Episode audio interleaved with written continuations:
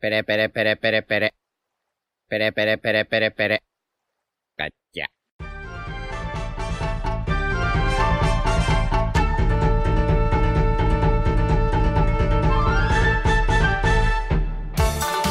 Hola Nakamas, bienvenidos una semana más a Radio Pirata, vuestro podcast favorito de One Piece. Hoy, como todos los domingos, estamos aquí con nuestra tripulación habitual. ¿Qué tal chicos? ¿Qué tal Jaume? ¿Qué tal? ¿Cómo estáis? Iván, Hola, muy bien, ¿qué tal? Yute, Hola, buenas, ¿qué tal? Royal Buenas. y yo soy Diego, que muchas veces se me olvida decirlo y claro, vais a pensar aquí que os está hablando una voz incorpórea, pero no, soy una persona también. ¿Y qué tal estás tú, Diego? Eh, estoy, que no es poco. y bueno, pues vamos a hacer la, la review del capítulo 1007, el capítulo que tanto revuelo ha causado en el fandom. Y, ah, bueno, antes de empezar, queríamos agradeceros que ayer hicimos un directo en Twitch. Está resubido en YouTube, pero está privado por temas de, de copyright. Lo podéis encontrar en nuestro Twitter si queréis. Eh, y queríamos daros las gracias porque fue una auténtica barbaridad. Llegamos a ser más de 1100 personas reaccionando al capítulo. Y os lo queríamos agradecer un montón todo el apoyo que nos estáis dando. Fue una burrada. Pues sí, la verdad que sí. Y bueno, si no. Aparte en Twitter también lo podéis encontrar en el propio canal de YouTube, en la lista de reproducción de directos. Y estará solamente unos días, pues eso, por tema copyright. Así que si lo queréis ver, eh, pues ahí lo tenéis. Sí, os recomendamos que, que lo veáis porque estuvo muy divertido, la verdad. Nuestras caras cuando pasó lo que pasó eh, no tienen precio. El grito que pegas. Correcto. Sí, Entonces, bueno, eh, vamos a intentar no solapar demasiado con, con el directo, pero de todas formas, como fue un poco en caliente y esto va a ser ya un poco más en frío debatiendo, pues eh, vamos a comentar el capítulo como si fuera una review más. exactamente. Así que vamos a ello, con la review del capítulo 1007 de One Piece titulado Tanuki-san. Eh, la portada sigue siendo un pedido en el que César regala globos de gas a unos pequeños pingüinos. Un pedido de eh, TKE asterisco AC. Muy bien. Y, poco más que comentar en realidad. Respecto a la portada, no sé si lo habéis visto, pero había otra portada también de hace unos capítulos en la que César está eh, repartiendo folletos en los que pone que genio busca trabajo. Entonces supongo que será Ah, sí. como la continuación de esta portada y está aquí como dando, bueno, inflando los globos, que supongo que será con helio, bueno, no con aire simplemente, para, para los pingüinos, vaya. Pues a ver, eh, sería bonito, pero mm, simplemente pueden ser también dos pedidos. Ese es su trabajo ahora. Inflar globos. Para lo que ha quedado. Eso iba a decir para lo que ha quedado César. Seg- segundo mejor científico del mundo. Pues eso, la portada no tiene mucho más, está divertida, pero. Pero no deja de ser un pedido y ya está. Así que ahora vamos allá con el capítulo. Entramos en la arena, chicos. Nos vamos adentro del domo al live floor. Y oímos que una voz dice: No puede ser, todo el Oniwabanshu y todo el Mima Warigumi han sido derrotados completamente. Recordad, porque yo cuando leí esto en directo dije: Madre mía, vaya retaíla de nombres. Recordar, si alguien no lo tiene claro, el Oniwabanshu son los ninjas de Orochi y el Mima Warigumi también es como una especie de cuerpo policial al servicio de Orochi. Sí, serían como samuráis, básicamente. Menos mal que lo explicas porque yo no tenía ni idea. ¿eh? O sea, no me acordaba. No, o sea, yo lo he explicado porque me acuerdo que ayer leyéndolo en directo se me quedó una cara de calamar que... Así que... dale. Sí. Y estos nombres yo no sé si se sabían ya de antes, pero una cosa que sí que vi a alguien comentar en Twitter y que me pareció interesante es que en teoría se nos dijo que el Oniwabansu y el Mimauarigumi Muy bien. son 5.000 cada uno. Entonces, la gente estaba diciendo que, ojo, si, si Hyogoro ha derrotado a los 5.000 de cada uno. Entiendo que habrían caído ya algunos, pero aún así es una barbaridad. Es bastante. Sí que son 5.000 cada uno. O sea, lo que tú has dicho, que yo creo que habrán caído antes algunos, obviamente, pero aún así no deja de ser una verdadera barbaridad lo que ha hecho Hyogoro. A mí lo que sí que me hubiese gustado es ver un poco más en acción a, a Hyogoro, porque tampoco lo vimos demasiado. Y si ha derrotado a tanta gente, hubiese molado verlo. Pues el anime, básicamente. El anime será tu Sí. salvación, Iván. Vemos que, comentando lo de Hyogoro, que bueno, vemos a ciertos miembros de tanto del Oniwabanshu como del Mima Warigumi derrotados. Eh, Daikoku-san, Kazekage-sama y Capitán Hotei, por si os interesaban los nombres, que sé que estabais en ascuas. y, y, y bueno, pues estos son, estos son piratas de Kaido, si no me equivoco, sí, pues hacen alusión al increíble poder que ha demostrado Hyogoro. El propio Apu se queda impactado de que haya podido hacer eso y Drake, pues más de lo mismo. Y nos dice que ahora entiende por qué Wano es temido en todo el mundo. Esto a mí me ha hecho gracia porque, mm, eh, claro, Wano es temido en todo el mundo porque un samurái de Wano ha derrotado a otros samuráis. No sé si me entendéis, quiero decir. Como que la gente de fuera del mundo. Sí. Mira, que la gente fuera del mundo no debería saber lo que coño ocurre dentro de Wano. Claro, pero que me refiero que o, o Hyogoro es muy fuerte o realmente el resto de samuráis, todo el ejército, pues tampoco es para tanto. Yo creo que un poco de las dos. Y siguiendo por aquí, a mí también me ha hecho gracia lo que dice Apu de que a un infectado del Curioni este, el virus de Queen, eh, pudo liberar tal poder. Yo, hombre, es que igual sin el virus no hubiese podido. Está pensando literalmente lo mismo. Sí, sí. Sí, es que es justo eso. ¿no? Además, el virus es lo que consigue sacar la fuerza, como te has dicho, sí. Así que bueno, eh, le hemos tirado aquí toda la mierda a los dos Supernova. Pues eh, volviendo a Hyogoro, vemos que está en la misma situación en la que le dejamos en el capítulo anterior, con uno de sus subordinados a punto de acabar con su vida, porque bueno, recordamos que si el, el virus de Queen eh, se hace por completo con su cuerpo, pues acabará atacando a todo el mundo y sus propios subordinados no podrán derrotarle. Le mete prisa a Yatape, así se llama su, su subordinado, o su amigo, mejor dicho, también, para que lo mate le da toda la explicación que ya dijimos, pues de que se va a hacer un Oni de hielo, pero Yatape no es capaz de hacerlo porque, bueno, ha sido como un padre para ellos, así que aparece otro, que no sé muy bien de dónde viene, llamado Sunagoro, que parece que va a ser capaz, pues, de, de completar la tarea. Y vemos a la gente también desesperada porque Tanuki-san, nuestro querido Chopper, acabe la medicina a tiempo porque si no todos en ese piso serán convertidos en Onis de hielo. Vemos también que los hombres de Queen eh, le piden ayuda, ¿no? Para que le salve del virus. eh, y pues le preguntan, como impactados, que si les va a dejar morir por el virus. Y obviamente, y para sorpresa de nadie, pues Queen se convierte en su forma de. de ¿Es brontosaurio o diplodocus? No me acuerdo. Hombre, tú eres, tú eres el especialista en dinosaurios, digo, me estás Yo fallando. era, ¿eh? yo era especialista en dinosaurios cuando era pequeño. Yo creo que es el primero que has dicho. Buenísima jugada. Brontosaurio, ¿no? Sí, ahora me está, Sí. me está sonando ahora. O brachiosaurio puede ser. De hecho, Brachiosaurio me suena más. Bueno, sí, lo que sea. El, el dinosaurio de Queen. Todos sabéis cuál es. Y obviamente, pues activa su fruta y ataca a sus subordinados, pues diciéndole, pues, típico discurso de villano. ¿Acaso no conocéis su lugar? No sé qué. Me dan igual vuestras vidas también. Igual lo más destacable de esta parte es que menciona que el, el virus eh, Corioni es su obra maestra. Por, bueno, por lo que pasa luego. Y eso, básicamente, típico discurso de villano de me dais igual, aquí lo que importa es mi virus y yo. Sí, un poco hasta demasiado típico, ¿no? A ver, Sí. es que tampoco... O sea, yo cuando es lo que leí fue igual. como muy... Sí, a mí también. Fue como muy... Vale, parece sacado de una parodia casi. No, pero tampoco, o sea, ni Queen ni, ni King son personajes particularmente des- desarrollados. Sí, yo, yo creo que lo que ocurre un poco será que como que entre iguales, más o menos del mismo nivel, sí que se respetan, pero a la, a la purria, ¿no? A la, A la purria. Pues como que, bah, no sois nadie, me dais igual. Sí, o sea, al final tienen tantísimos subordinados que es como... Claro. Son, son un poco ¿Qué más clasistas. les da? Sí, de Sí. hecho, a ver, también se ve con lo que hacen con las Smile, ¿no? Claro. Eso mismo. Sí, sí. Pero bueno, que, que aún así, no sé, me ha parecido como muy, muy tópico el discurso. Sí, a ver, puede ser, pero yo, yo también estoy un poco de acuerdo con lo que ha dicho Jaume, o sea, me da un poco igual. En general, King y Queen, tampoco, o sea, molan y son fuertes, pero yo creo que su personalidad es lider- o sea, acaba ahí, tampoco han demostrado otra cosa. Sí, es curioso porque no sé si eso podría ser porque no van a pelear contra los Mugiwara. Y Oda suele intentar darle como más desarrollo o más interés a los villanos que pelean contra ellos.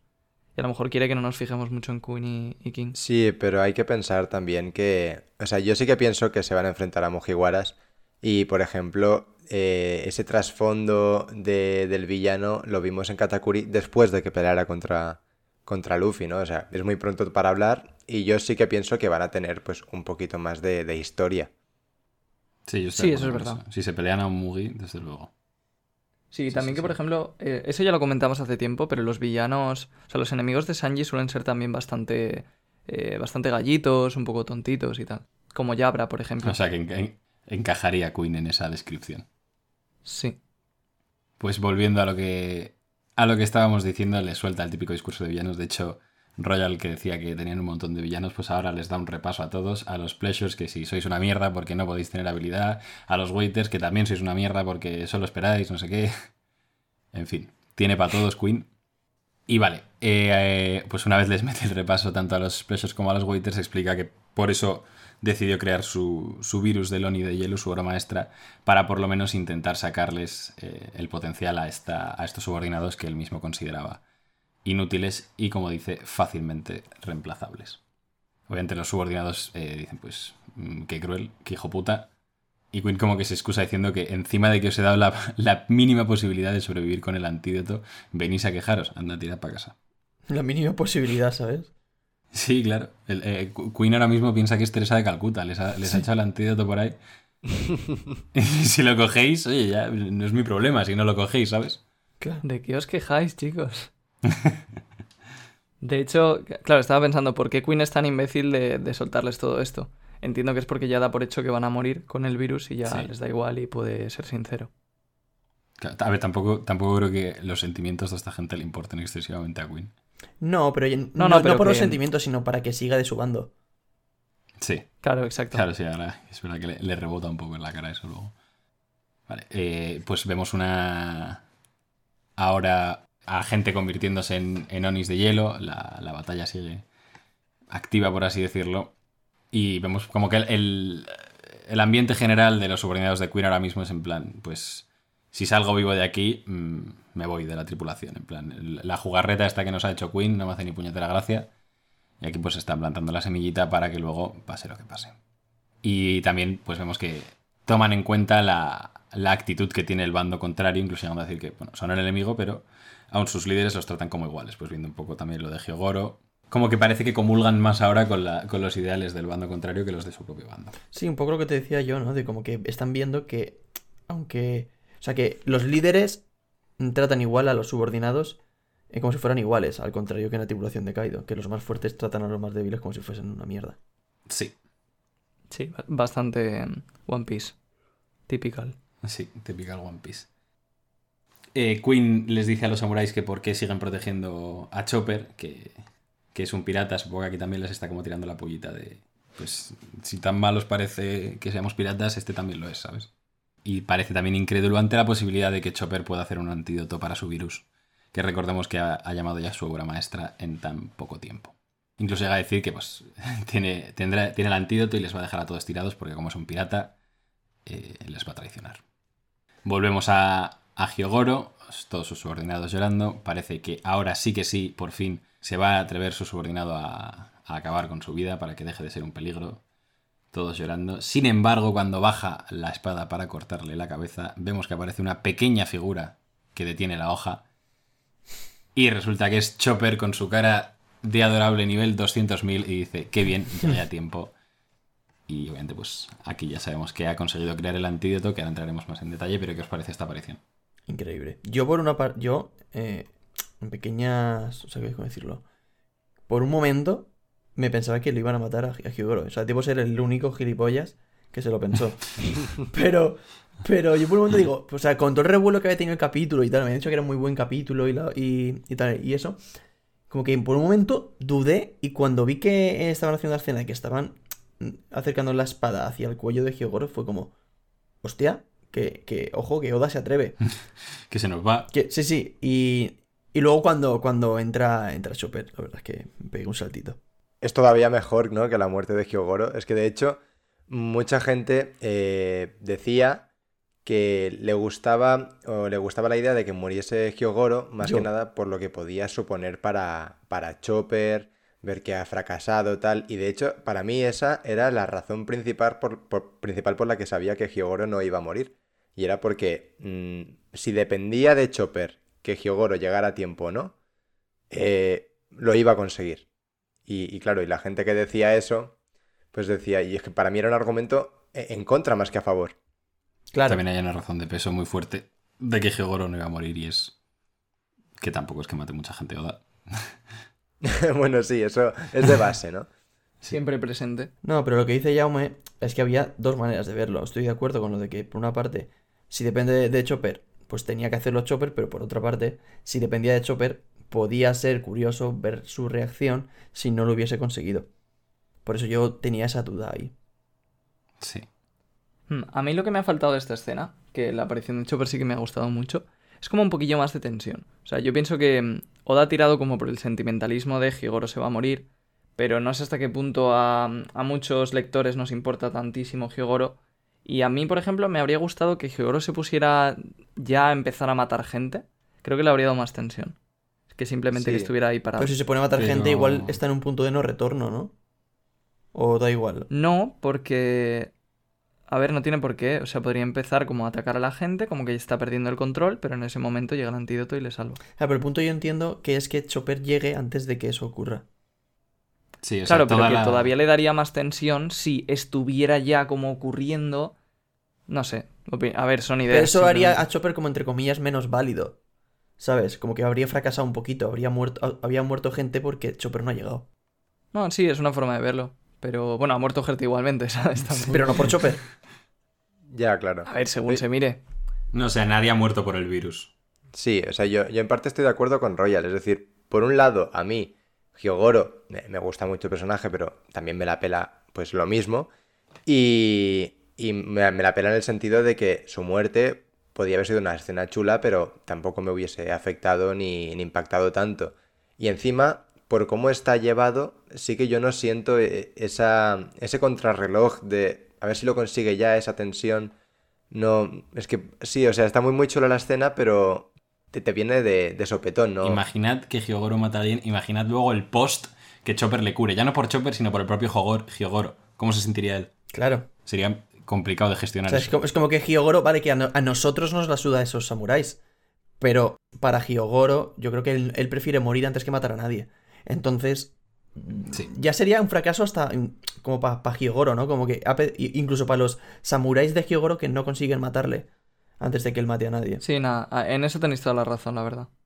Sí, pero bueno, siempre depende de hasta qué punto Oda lo quiera hacer como duro o cruel. Sí. Pero, pero sí tenéis razón.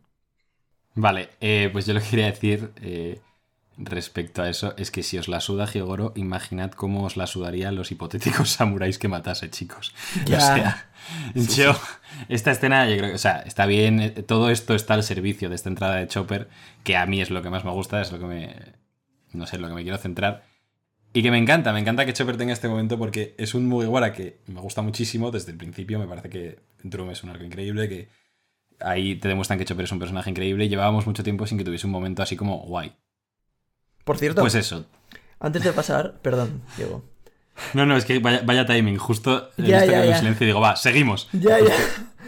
Eh, es que no quería pasar sin, sin preguntaros qué opináis sobre si creéis que Chopper cuando para la espada está utilizando haki o, o qué. No, yo creo que le da en la armadura. No, hombre. En la armadura. Tiene. re- Sí. Puede ser, puede ser. No había pensado. Pero en, en el brazo no tiene armadura. Con ¿eh? la mano, ¿no? Con la manita que tiene él, lo coge. Ya, pero Sí. O- es una espada. O sea, que no sé. Ya, o sea, es, ver- es verdad que A mí pero también. tú piensas que Chopper tiene pezuñas. Yo creo que pone el coco, ¿eh? En plan, y, y le da en el casco. Sí, yo creo Sí, que... no sé, es que está dibujado un poco extraño. Yo veo una bola negra con cuernos ahí. Claro, tal cual, más. tal cual. Sí, sí, sí, es lo que iba a decir yo, que el... O sea, porque ves los cuernos, porque mira, tú le quitas los cuernos y digo, ¿qué Claro. es eso, tío? Es, es un garabato. Ojalá la gente lo viera. ¿eh? No, no, pero es que tal cual. O sea, yo creo que el, di- el dibujo perfecto para Chopper se lo dejo para la siguiente viñeta. Porque ahí vamos. es que- Sí.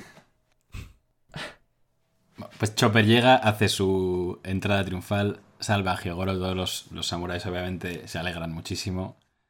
Y le dice a Hyogoro, tendrás algo de fiebre y te hará un poco el cuerpo, pero te pondrás bien. Maravilloso aquí Chopper cumpliendo su faceta médica. Y ojo, que es un virus que literalmente te convierte en un demonio de hielo y los únicos así como efectos secundarios es que le va a doler un poco el cuerpo y va a tener fiebre. Chopper, un mastodonte. Ahora, un samurái gritándole, lo lograste Tanuki-san, siempre creí en ti. Sí, sí, pero vamos, ahí cuando estaba bajando la espada al cuello este cabrón estaba respirando. Eh, Pues eso. Chopper le dice a Miyagi y a Tristán, que recordemos que son el, el mink cabra y la mink ardilla, que también son médico y enfermera, respectivamente, eh, que se den prisa y le traen un puñetero cañón. A lo que Chopper ordena fuego y pues lanza la vacuna, por así decirlo, eh, con el cañón en una especie de nebulosa. De hecho, el ataque se llama Chopafagi Neburaisa, que aquí pues se pone, pone que la traducción sería algo así como cañón nebulizador de Chopper, entiendo. eh, bueno, Queen ve esto y le pregunta qué ha hecho y ahora es cuando Chopper explica que, era imposible dar el antídoto a todos, así que eh, utilizando su antídoto ha hecho él un virus que contrarresta al virus de Queen. La cuenta de, del Discord de, de Royal, que puso un tweet que, que me gustó mucho, que compara eh, la bomba esta de nebulizadora que, que lanza con la que lanzó Hiruluk para hacer lo de la Sakura esa. Y me pareció muy chulo. Sí, Sí, en el directo mucha gente lo dijo. sí, entiendo que es más que nada, o sea, la, la nube realmente no tiene mucho que ver, pero entiendo que es más que nada porque también se disparó con un cañón, ¿no? Y era un poco parecido. Sí, puede ser. Sí, no, a ver, y que la imagen puede ser parecida. En plan, la columna de humo del centro puede parecer una de las montañas de Drum y tal. O sea, es más una referencia visual que nada importante. Exacto. Es que yo lo, lo visual no lo veo, ¿eh? Hombre, Sí, a ver, pues lo- busca yo- el tweet. Es tu Discord, desgraciado. Mira el tweet. Que sí, que sí, que he visto el tweet. Su pero, Discord, pero ¿eh? que no veo el paralelismo tanto, más que nada por eso, porque sea como un cañón que dispara la cura y que cae a todo el mundo. Eso sí. Eh, y porque es una nube que, que cubría el cielo. Ya, bueno. Yo, yo tampoco lo veo, ¿eh? O sea, si a mí me, me dais Ah, a pues nada. apostar, apostaría por... Porque Oda no tenía en mente esta referencia. Yo creo, que es más casualidad. Al fin y al cabo, las dos cosas eran humo. Me imagino ahora con palomitas viendo, viendo los tweets. En plan, ah, mira, esta referencia, qué chula. Claro, pero aunque sea casualidad, me parece guay, eso me parece chulo. Sí. Sí, sí, Oda se debe mear viendo la de referencias y paralelismos que sacamos que él no tenía ni puta idea que estaban ahí. Sí, no me acuerdo, que esto me hace mucha gracia, no tiene nada que ver con el capítulo, pero me acabo de acordar, que no sé cuándo Oda dijo que, que le encantaba la wiki porque miraba los ataques ahí. Sí, sí. Para escribir el manga. Eso es completamente cierto. Es, es maravilloso. Sí. De hecho, estamos trabajando para Oda realmente. Y, y encantados. Que también, eh, que no hemos hablado de esto. Eh, Chopper crea un virus para contrarrestar al de Queen. Recordemos que Queen es un científico que es, bueno, que es bastante bueno y tal. Recordemos que había que, conocía a Judge incluso, ¿no? Si no recuerdo mal. Y él mismo habla del virus del Oni de hielo como su obra maestra y Chopper ha sido capaz de neutralizarlo en cuánto tiempo. No en mucho, la verdad. O sea, en mastodonte, Chopper. Sí, o sea, realmente lo más impresionante de esto, por así decirlo, es lo, lo bueno que es Chopper en comparación a, a Queen. Sí. Sí, sí, porque no solo ha creado un antídoto, o sea que, de hecho no ha creado un antídoto, ha creado un virus como el de Queen que encima contrarresta al de Queen en mucho menos tiempo, o sea, es un puto crack. Y en cantidades industriales. o sea que- Exacto, y lo ha, hecho, lo ha hecho rapidísimo y Queen, repito que esto lo concibe como su obra maestra, así que llevará trabajando en ello Ya ves. una barbaridad. Chopper humillando a Queen, a Moderna, a Pfizer. Coño, ya sé podría si- hacer la vacuna del COVID. Exacto, la la- eso iba la a he decir hecho por ahí, la inhalamos y a tomar por culo de fiesta Que si todos. Chopper, si Chopper existiese, vamos, el COVID se había acabado ya ves. Poco se habla, ¿eh? eh, en marzo, pero del año pasado. Pues siguiendo con, con el capítulo, eh, Chopper explica un poco el funcionamiento de, del virus que ha creado y es que, pues, al, al ser gaseoso lo, lo inhala todo el mundo que sea afectado por que llegue el área de efecto de, de la nebulosa y, y se curan y ya está. Y bueno, esto también me parece como importante porque importante para el éxito de Chopper y que no haya muerto nadie. Porque siempre se dice que, que Luffy no puede volver a perder una cama. Pues esto también me parece importante, ¿no? Ver el desarrollo de las habilidades de los demás, que esos dos años han servido para algo, ¿sabes? Totalmente de acuerdo. O sea, es como mucha Sí, gente dice, mucha gente dice que Chopper que ahora que ya no es como antes, que no sé qué, y en parte es verdad. Pero podemos ver que al final Chopper no es solo pelea, que tiene muchas cosas importantes como la medicina, y que gracias a estos dos años pues es capaz de hacer estas cosas. O sea que es- Chopper sí que ha avanzado y, y ha tenido una evolución.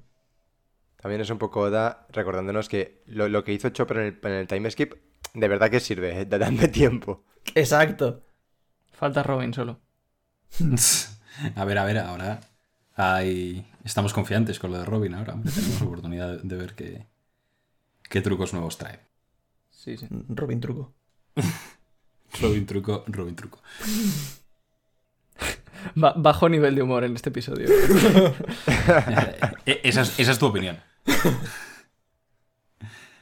Que, bueno, como iba diciendo, Chopper le, le grita a Queen que los virus nunca debían usarse como armas porque al final el creador no será capaz de controlarlos.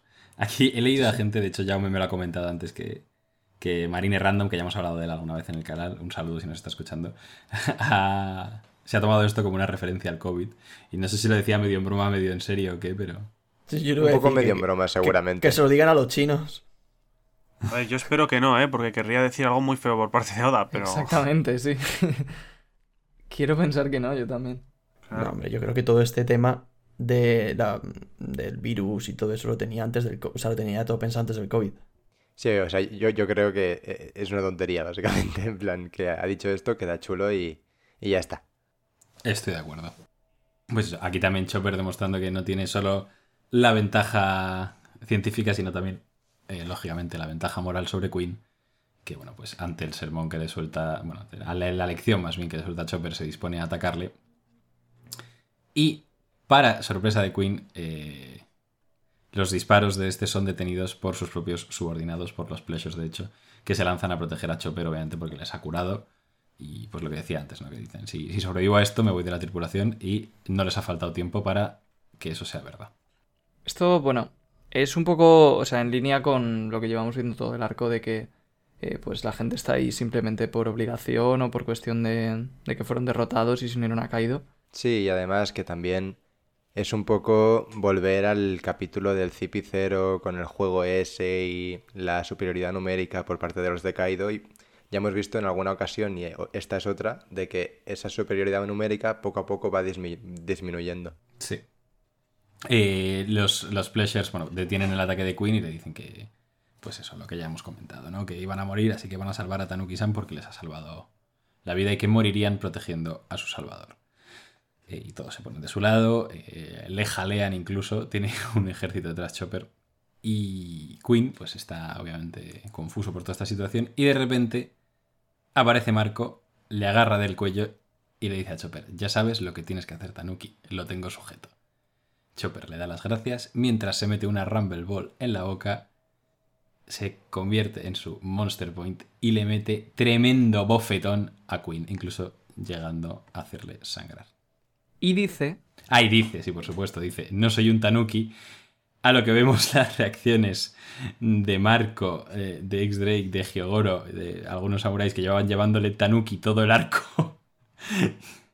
y, y vemos que piensan, discúlpanos también, que después de, de que le meta un bofetón a Queen diciendo que no soy un Tanuki, pues esto se han acojonado un poco. Sí. Entonces, a mí la, la cara de Marco sobre todo es la que más gracia me hace. Es una broma maravillosa que en el momento no entendimos en el directo y nos lo explicaron por el chat y, ahora, y me parece maravillosa. sí, nos parece casi lo mejor del capítulo. Sí, probablemente. Sí. Seguramente, ¿eh?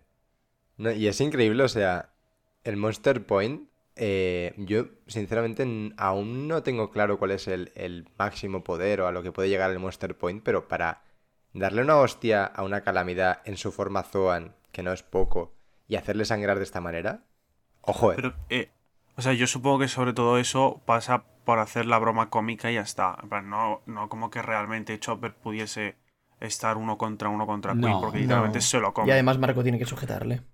Sí, o sea, yo estoy de acuerdo. Sí. De hecho, el, el hecho de que Marco lo sujete ya es un poco como Oda diciéndonos que, que no, que no nos flipemos. Claro, pero ahora sí la hostia es la hostia.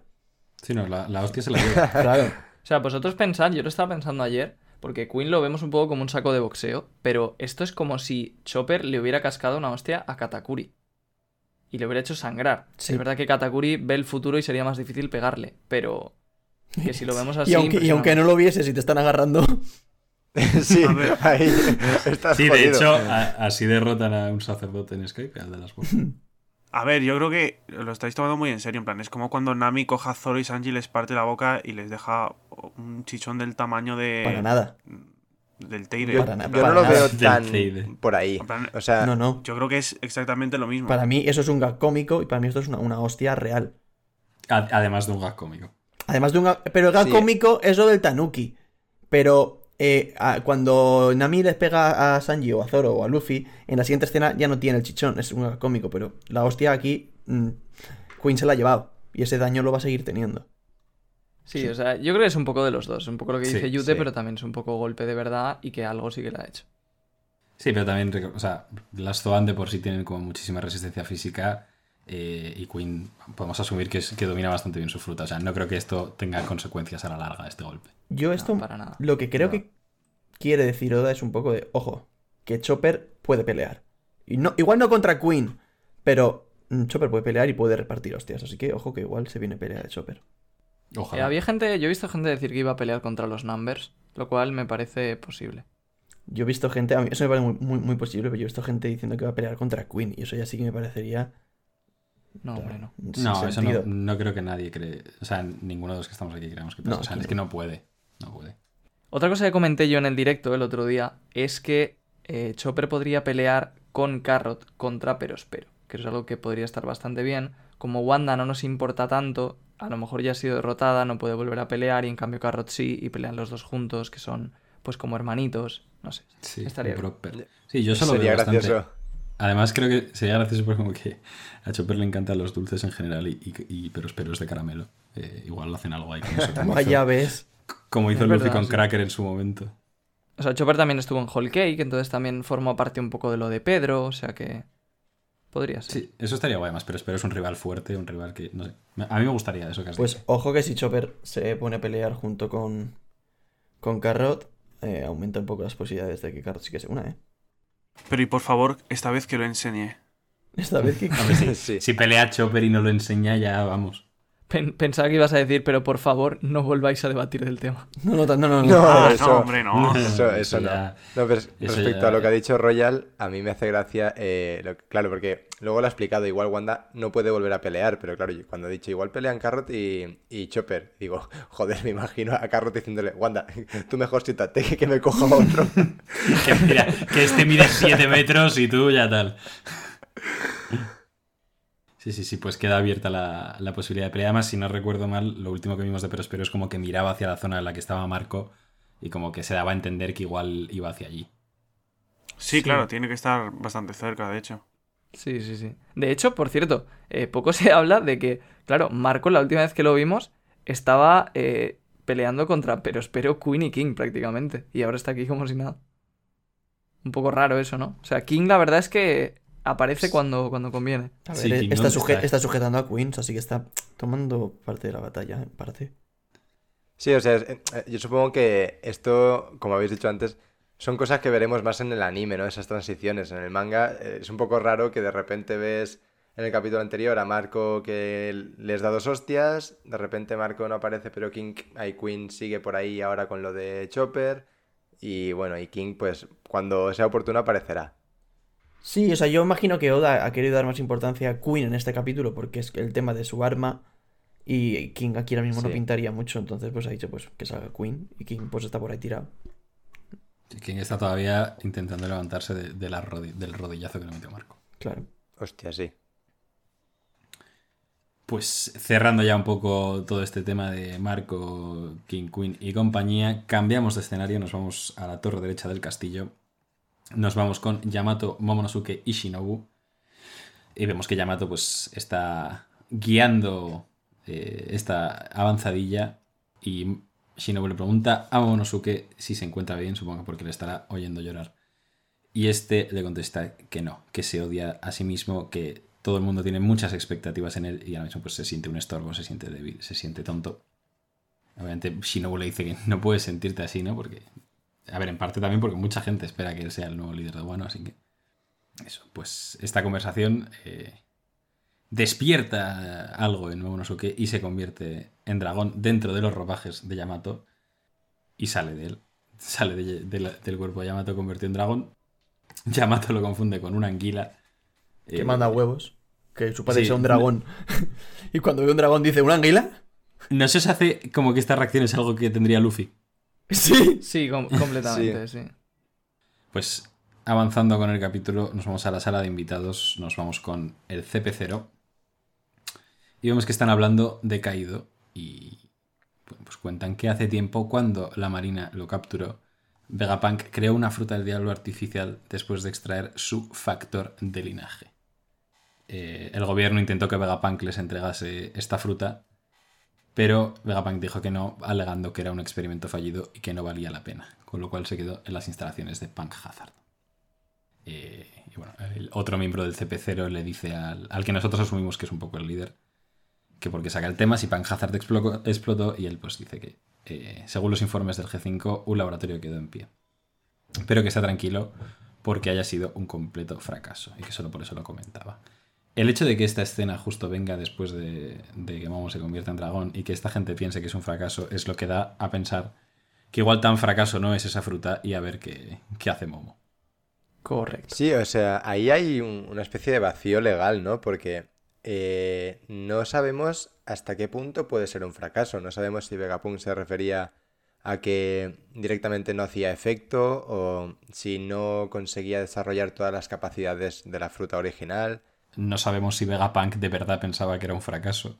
Eh, eh, también por ahí eso no lo había pensado, pero también eso. Entonces, eh, ahora estamos ante la expectación de que Momo puede de, de verdad tener una, una fruta un poco fallida o puede tener la fruta de Kaido literalmente. Entonces, ojo con eso.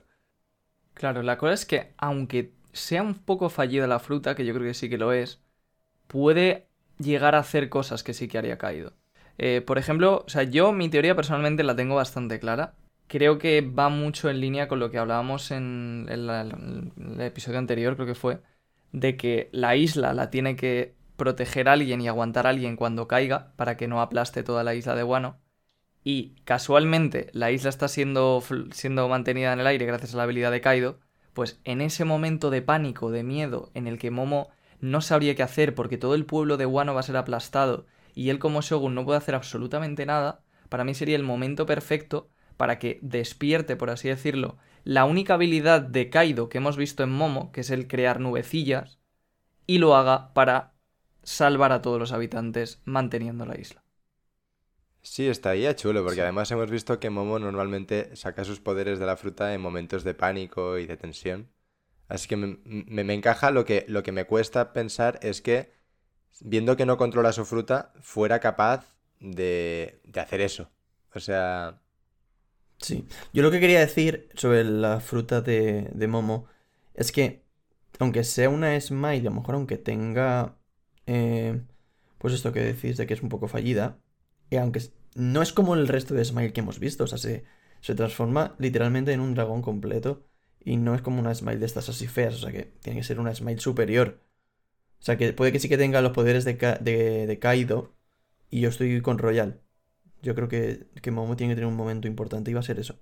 A mí eso me parecería, en plan, muy bestia, pero no lo descarto y si pasa me gustará, ¿eh? Pero que yo lo que no descartaría tampoco, chicos, es que la fruta no sea fallida y que Vegapunk simplemente no quisiese darse al gobierno. Es que a lo mejor es la única Smile que no ha sido fallida. No, porque si no, no la deja eh, ahí en Ponjazar. Sí, y que también la propia apariencia de la fruta ya yo creo que demuestra que es fallida, porque no tiene el mismo aspecto que una fruta normal. ¿Cómo era? Pues con círculos parecidas a las smiles. Pero igual, estéticamente es como las Smiles, pero luego en la práctica es como las normales, que, ¿sabes? Por eso se pensaba que era fallida. O sea, y luego hay otra cosa muy importante, ¿eh? Y es lo que ha dicho Jaume antes, que esto lo comenté hace yo tiempo en un vídeo incluso, que es que Momo solo se transforma cuando tiene miedo. Entonces, eso puede ser una parte del fallo de la fruta y puede ser precisamente lo que le lleve a, en el momento de máximo miedo, que sería cuando la isla va a aplastar a todos, utilizar ese poder. Igual que el único momento en el que ha volado hasta ahora ha sido cuando estaba con Luffy y empezó a pensar en, en Kaido y Doflamingo, creo que era, y fue cuando se volvió loco del miedo y ahí es cuando voló. Así que para mí, o sea, yo creo que Oda lo está llevando 100% por ahí, ¿eh? No sé si nos sorprenderá con otra cosa, pero yo apuesto por eso. Pero ahora se ha transformado y no ha sido por miedo. Bueno, pero miedo al futuro, miedo a fallar, miedo miedo a... también, claro. Sí, bueno, vale, sí, puede ser, sí. Compramos. Compramos. De hecho, me acuerdo que había gente que pensaba que la fruta de Momonosuke le permitía convertirse en lo que le daba miedo y por eso mucha gente ya dijo que Kaido era un dragón muchísimo antes de que... Sí. Creo que Eso Roger lo dijo, la ¿no? teoría que subí yo al canal. Claro. Ah, pues... Esa, esa teoría pues, sí que fue mía. Alguien lo dijo. Alguien, lo- a- alguien, ¿eh?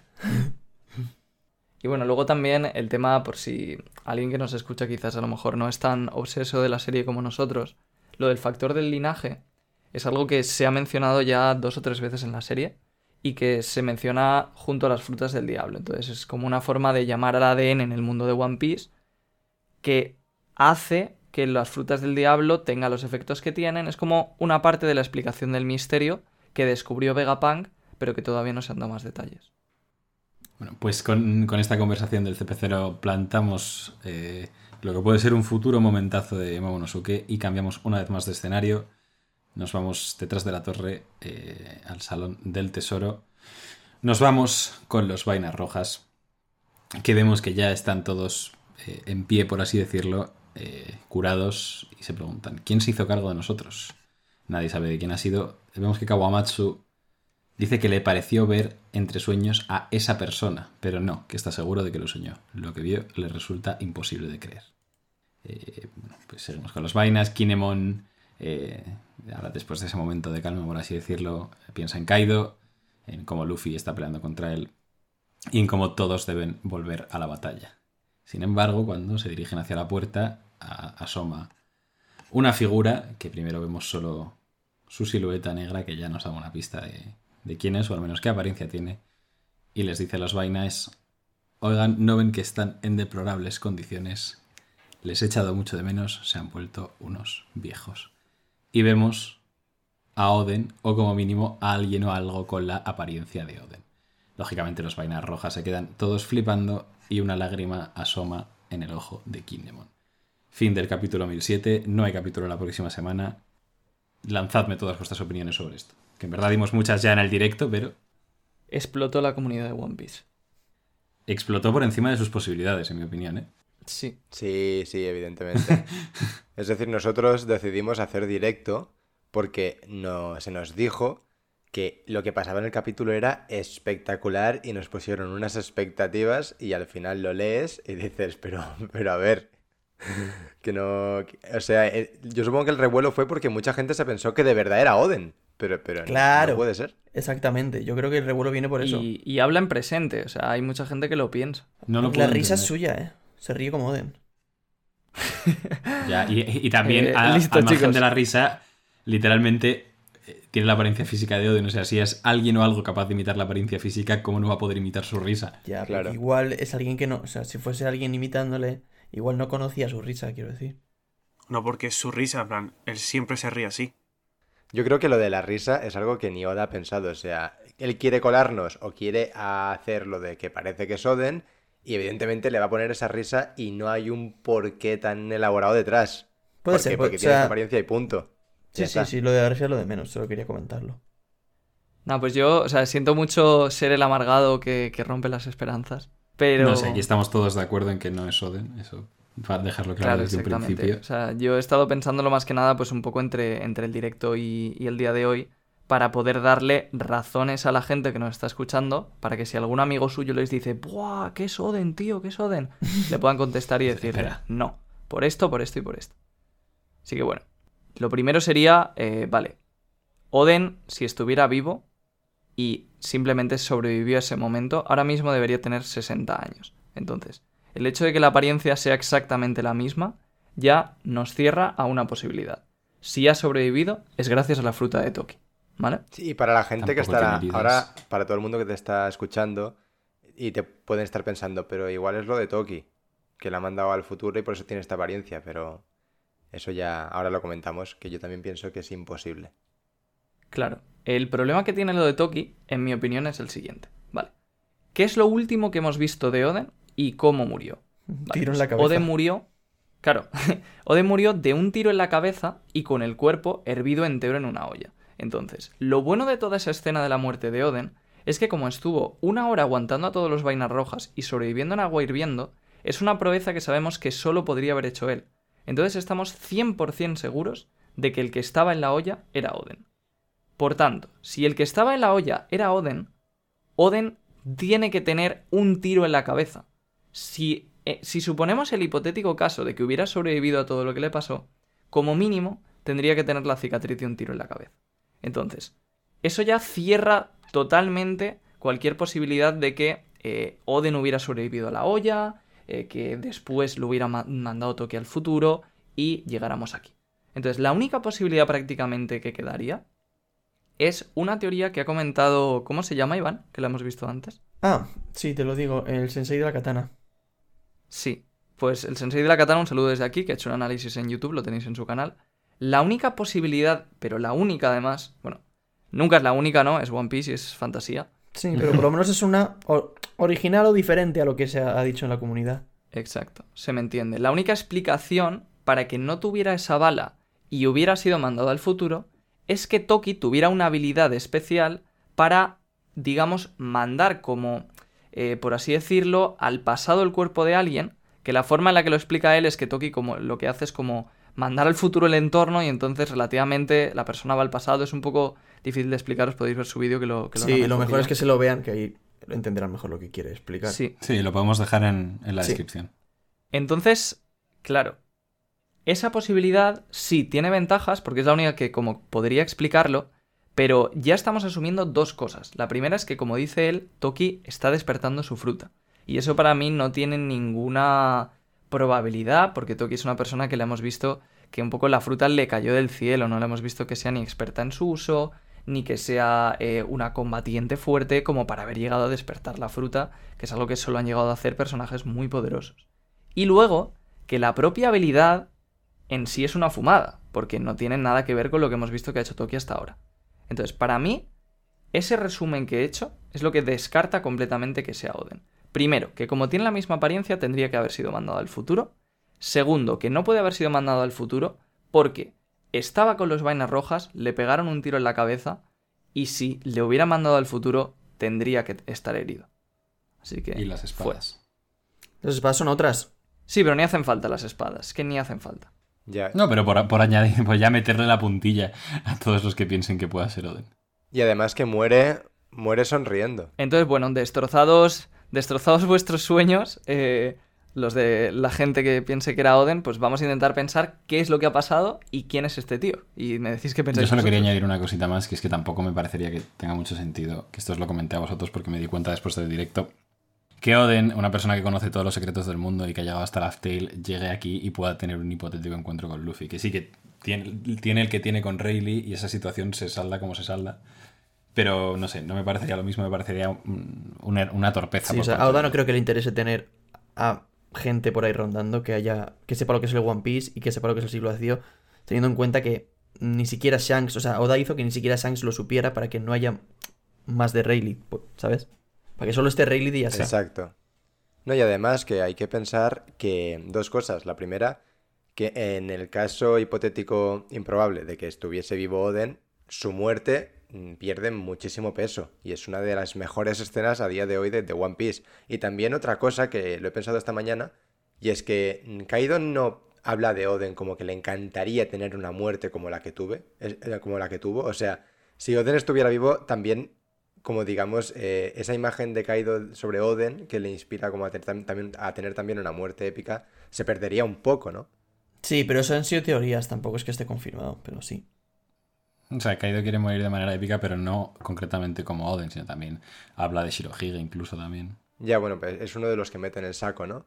Sí, o sea, por ejemplo, el Sensei de la Katana lo que dice es que Oden sí que muere de forma épica y tal, pero que luego con la fruta de Toki como que resucita, que es que eso ya me parecería meter frutas que puedan resucitar a personas No. Nah, es, demasiado. que es imposible. O sea, no me gustaría nada. Yo hasta he leído que Moria cogió el cuerpo de Oden y, y le puso una sombra. Pero es que, claro, no podría ser porque tendría que tener otra personalidad. Y por lo que. No, y las dice- cicatrices y todo. Ah, Sería Sí. un zombie, no sería... Claro, sí, es que- correcto. No tendría la apariencia de... Bueno. Pero bueno, como ha dicho Royal, eh, pues vamos a hablar un poquito de lo que creemos que sí puede ser. Ya hemos dejado claro que ninguno creemos que, que es Oden, hemos dado los motivos que consideramos. Eh, ahora, ¿qué creéis que puede ser? Yo sinceramente no lo sé. O sea, es que no lo sé. Estoy, estoy esperando. Ya. Es que de, de verdad, ¿eh? Que he pensado cosas, pero, o sea, si tuviese que decir algo, diría que es un dibujo de Kanjuro. Que es lo que se ha comentado mucho. Sí. Yo, mira, yo a- aquí, apelando un poco al, al Sensei eh, Royal, eh, es decir, yo recuerdo para el capítulo 1000, antes de que saliera, que yo me hacía unas flipadas en la cabeza espectaculares de que si no sé qué de Kurohige, que si de El secreto de Mary Joyce, no sé qué, y yo recuerdo que Royal dijo, a ver, pero vosotros leed los últimos capítulos. Lo- por cómo está yendo el manga, lo más lógico es pues que sea pues el, el encuentro en la azotea con Kaido y los supernovas y tal, y al final fue lo que ocurrió, no fue lógico. Por mucho que One Piece muchas veces nos sorprenda y tenga unas fumadas increíbles muy chulas, tampoco hay que, en plan, buscar eso siempre. Y, y yo creo que, en plan, va a ser Kanjuro porque es lo más lógico, por mucho que después puedas fantasear con otras cosas, pero es- tiene toda la pinta de que será Kanjuro. Eso es lo de la... Me recuerda mucho lo de la navaja de Occam, ¿no? Que es como a veces, a veces la solución más fácil y la más simple es la que es. Sí. Yute, ¿alguna opinión sobre lo de Kanjuro? No, no, nada, o sea, en plan, yo fe ciega en que es el dibujo. Vale, pues estaba esperando un poco a que todos dijerais que, que creéis que es Kanjuro, porque es exactamente lo mismo que yo pensaba cuando hicimos el directo y de hecho también me- metí bastante leña al fuego. Pero, he estado comprobando antes porque quería asegurarme y creo y estoy bastante convencido de que Kanjuro no puede ser y que Kanjuro sí que está muerto. ¿Por qué? Kanjuro murió y vimos cómo estaba en el suelo, muerto y etcétera, etcétera. Entonces, lo- la única posibilidad por la que podría estar vivo, que esto llevamos un montón de tiempo diciéndolo casi toda la comunidad, es porque podría haber sido un dibujo simplemente. Pero yo creo que lo estamos diciendo ya un poco por inercia y no nos habíamos planteado si realmente puede ser un dibujo o no. Porque yo me he puesto a comprobar capítulos pasados y cuando Kanjuro hace un dibujo de sí mismo, que están en... cuando se revela que es el traidor y tal, cuando cortan el dibujo, se revela que es un dibujo. Entonces, no tiene sentido que el Kanjuro muerto fuera un dibujo, porque entonces cuando lo habrían matado se habrían dado cuenta. ¿Me entendéis, no? Sí. Entonces, Kanjuro, amigos míos, yo estoy bastante convencido de que no puede ser, que tiene que ser otra explicación. Entonces, ¿cuál puede ser? Pues he estado comiéndome la cabeza, porque digo, si no puede ser Kanjuro, te- yo tengo que salir aquí con algo que defender para que la gente no siga diciendo que es Oden. Royal no ha dormido esta noche. Entonces, hay unas cuantas teorías, vamos a resumir así un poco rápido, también para que la gente las sepa. Eh, una, por ejemplo, que ha comentado Mr. Morg, el cual eh, comentábamos antes entre nosotros que nos llamaba la atención que estaba 99% seguro de que esta teoría es correcta, es que este Oden es el Tanuki, que esto es básicamente, o sea, que es un mapache, que es un mapache tetera, que estaba en la casa de Hitetsu, con Tama. De hecho, es una tetera mapache. Sí, O sea, es una tetera con la fruta del mapache. Exacto. O sea, es- Oden es una tetera. Eh, eh, Estamos en ese punto. Y la gente estará pensando ahora mismo, vale, no hace falta argumento, pero bueno, por si alguien tiene dudas, yo se lo voy a dar. El argumento que dice Mr. Morg es que em, el título del capítulo es Tanuki-san y los Tanukis en Japón son básicamente em, conocidos como eh, el símbolo de, pues, el- las apariencias falsas, como el disfraz, por así decirlo, no me salió la palabra. Entonces, la teoría consiste en que este Tanuki tiene el poder, gracias a su fruta del Tanuki, porque es una tetera, recordemos, de transformarse en cualquier persona y en este caso, por ejemplo, en Oden. Y como, bueno, pues suponemos que la tetera es maja, ha querido venir aquí a ayudarles y a decirles que es eh, eh, Kozuki Oden. sí, no, y a decirles que les ha echado de menos y que se han vuelto unos viejos y que jiji, jaja. Madre, yo, yo aquí diciendo que lo de Kanjuro es lo más lógico, no sé qué, no sé cuánto, si viene el puto Royal de los cojones con estas cosas. Pues, pero, a ver, pero ¿qué, qué sentido, en plan, no, no, no qué No, sentido no, la, voy a descartar esta O teoría. sea, si ¿eh? no. O sea, está descartada desde el minuto O sea, uno. me parece esto Ah, vale, bastante vale. más. Me parece bastante más fumada que incluso lo de. Lo que ha dicho el de la katana, ¿eh? Ahí, ahí, yo creo. Sí. Sí, están ahí, sí, sí. O sea, que una tetera vaya. Es que. Claro, es decir, Una tetera vaya a rescatar. Nah, luego es cuando de verdad es eso y quedamos retratadísimos, ¿te imaginas? Aquí descojonándonos del Mr. Morg. Yo, yo corro ese riesgo siempre. Al final te acostumbras. Pero ¿qué proceso mental haría la tetera para hacer esto? sí, es, es lo que yo iba a preguntar. Vale, sí, quizás se puede transformar en Oden y tal, pero eh, ¿qué razón le lleva a hacer eso? En plan, o sea, Que un es una tetera que sale de fondo dos Ojo, segundos. chicos, no solo eso, sino que yo directamente el argumento que iba a dar para desmentirlo es que a Oda le preguntaron en un SBS qué era esa tetera. Y en ese SBS contó la historia de la tetera como si fuera algo sin importancia que he dejado ahí para dejar el detalle. Y además dijo que su fruta era la Zoan del perro modelo Tanuki, es decir, que es una fruta normal de un mapache, no es ninguna Zoan mitológica que le permita transformarse en nada. Es una tetera mapache y ya está. Que ya, que ya es bastante, ¿eh? Pero ¿cómo, ¿cómo sabes que no es mitológica? Porque la de Caterina de Bon también se o sea, llama... por el nombre no lo puedes saber, pero.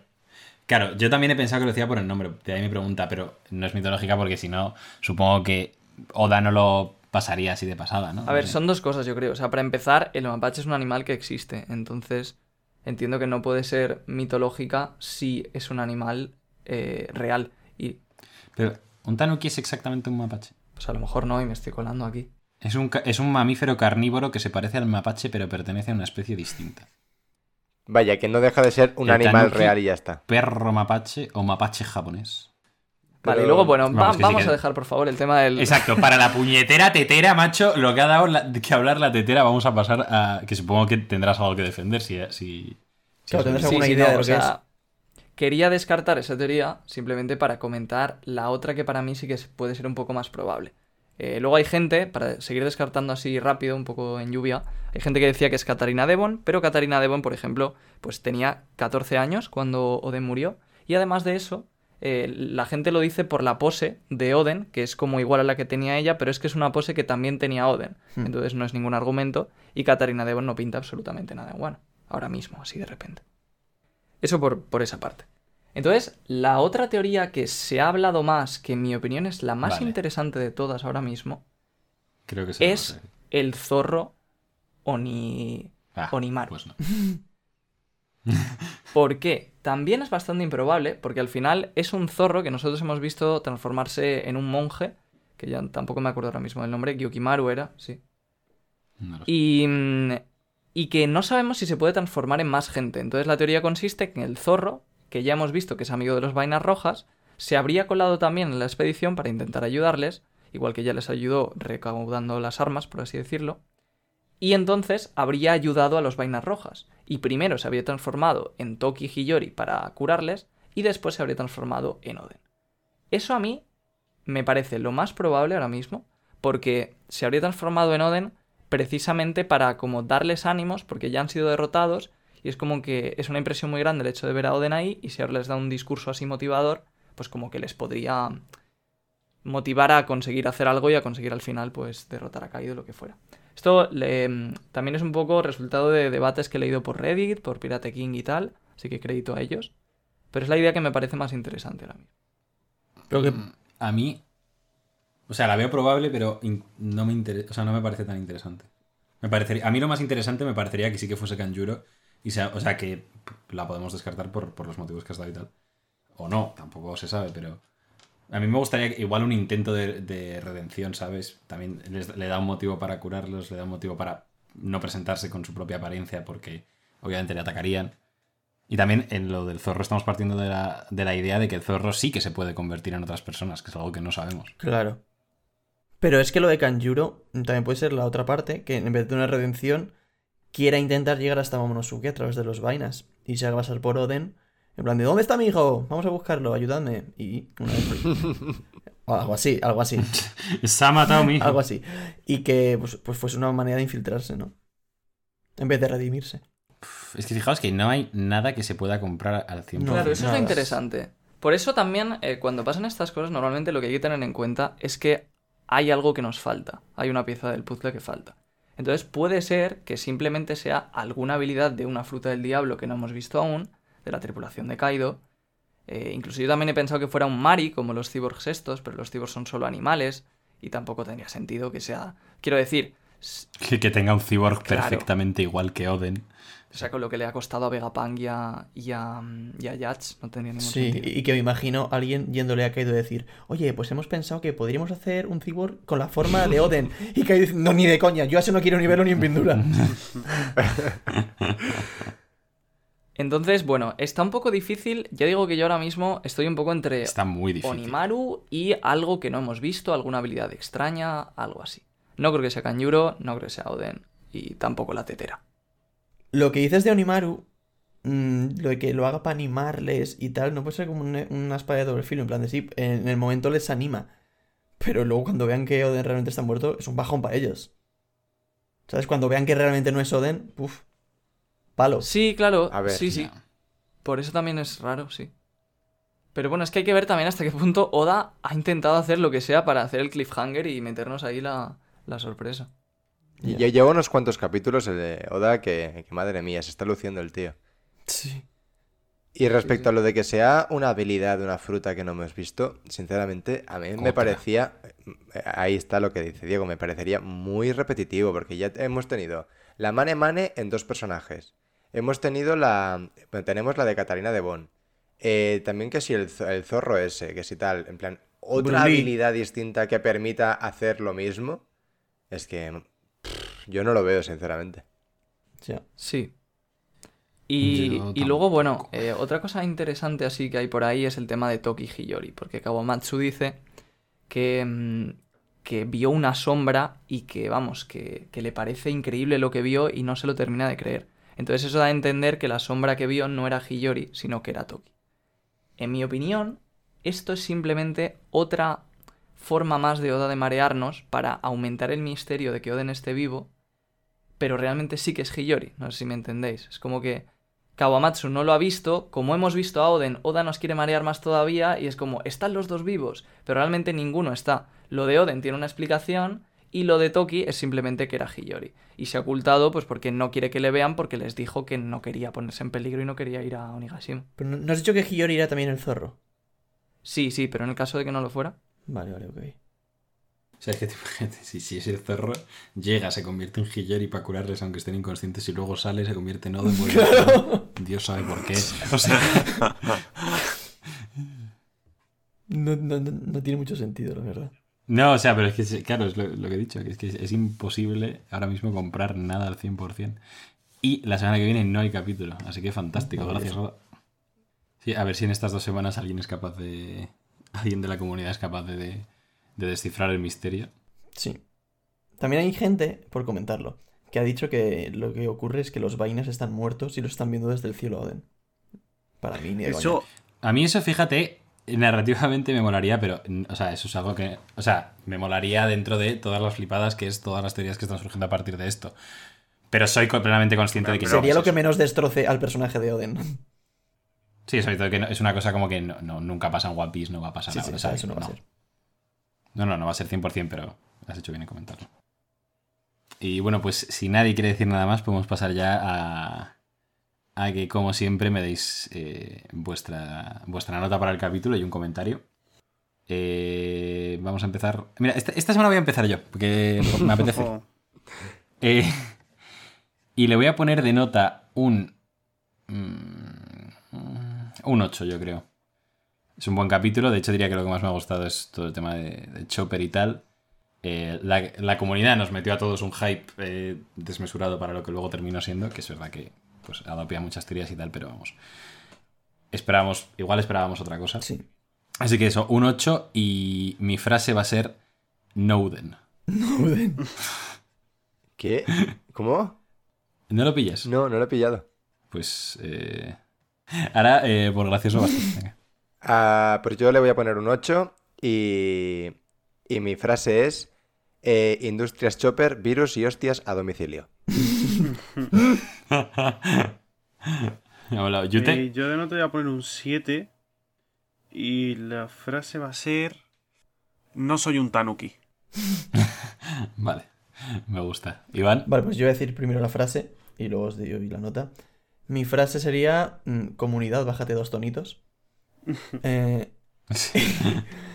y mi nota, no lo sé, eh, mm, yo le cascaría un ocho y medio. O sea, re- realmente no me parece un mal capítulo.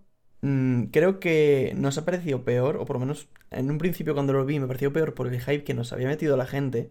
Pero creo que si ese hype no hubiese existido, si yo hubiese vis- visto el capítulo desde cero, me hubiese gustado todavía más porque es una cosa que, que no te esperas y que da debate, da, no sé, da cosas de las que hablar. Es- me parece interesante, realmente me parece interesante lo que ha ocurrido. Y, y creo que como capítulo es un buen capítulo, pero que en primera instancia nos ha parecido peor por lo que pensábamos que iba a llegar a ser. estoy súper de acuerdo contigo. O sea, yo me imagino leer esto sin, ir condicionado ya y igual se me va Claro. la cabeza. Eso. Y ya para terminar, eh, Royal, eh, tu turno para la nota y la frase. Bueno, pues mi nota es, no quiero oír ningún comentario al respecto, un 6. Y la frase, Oden viene a saludar.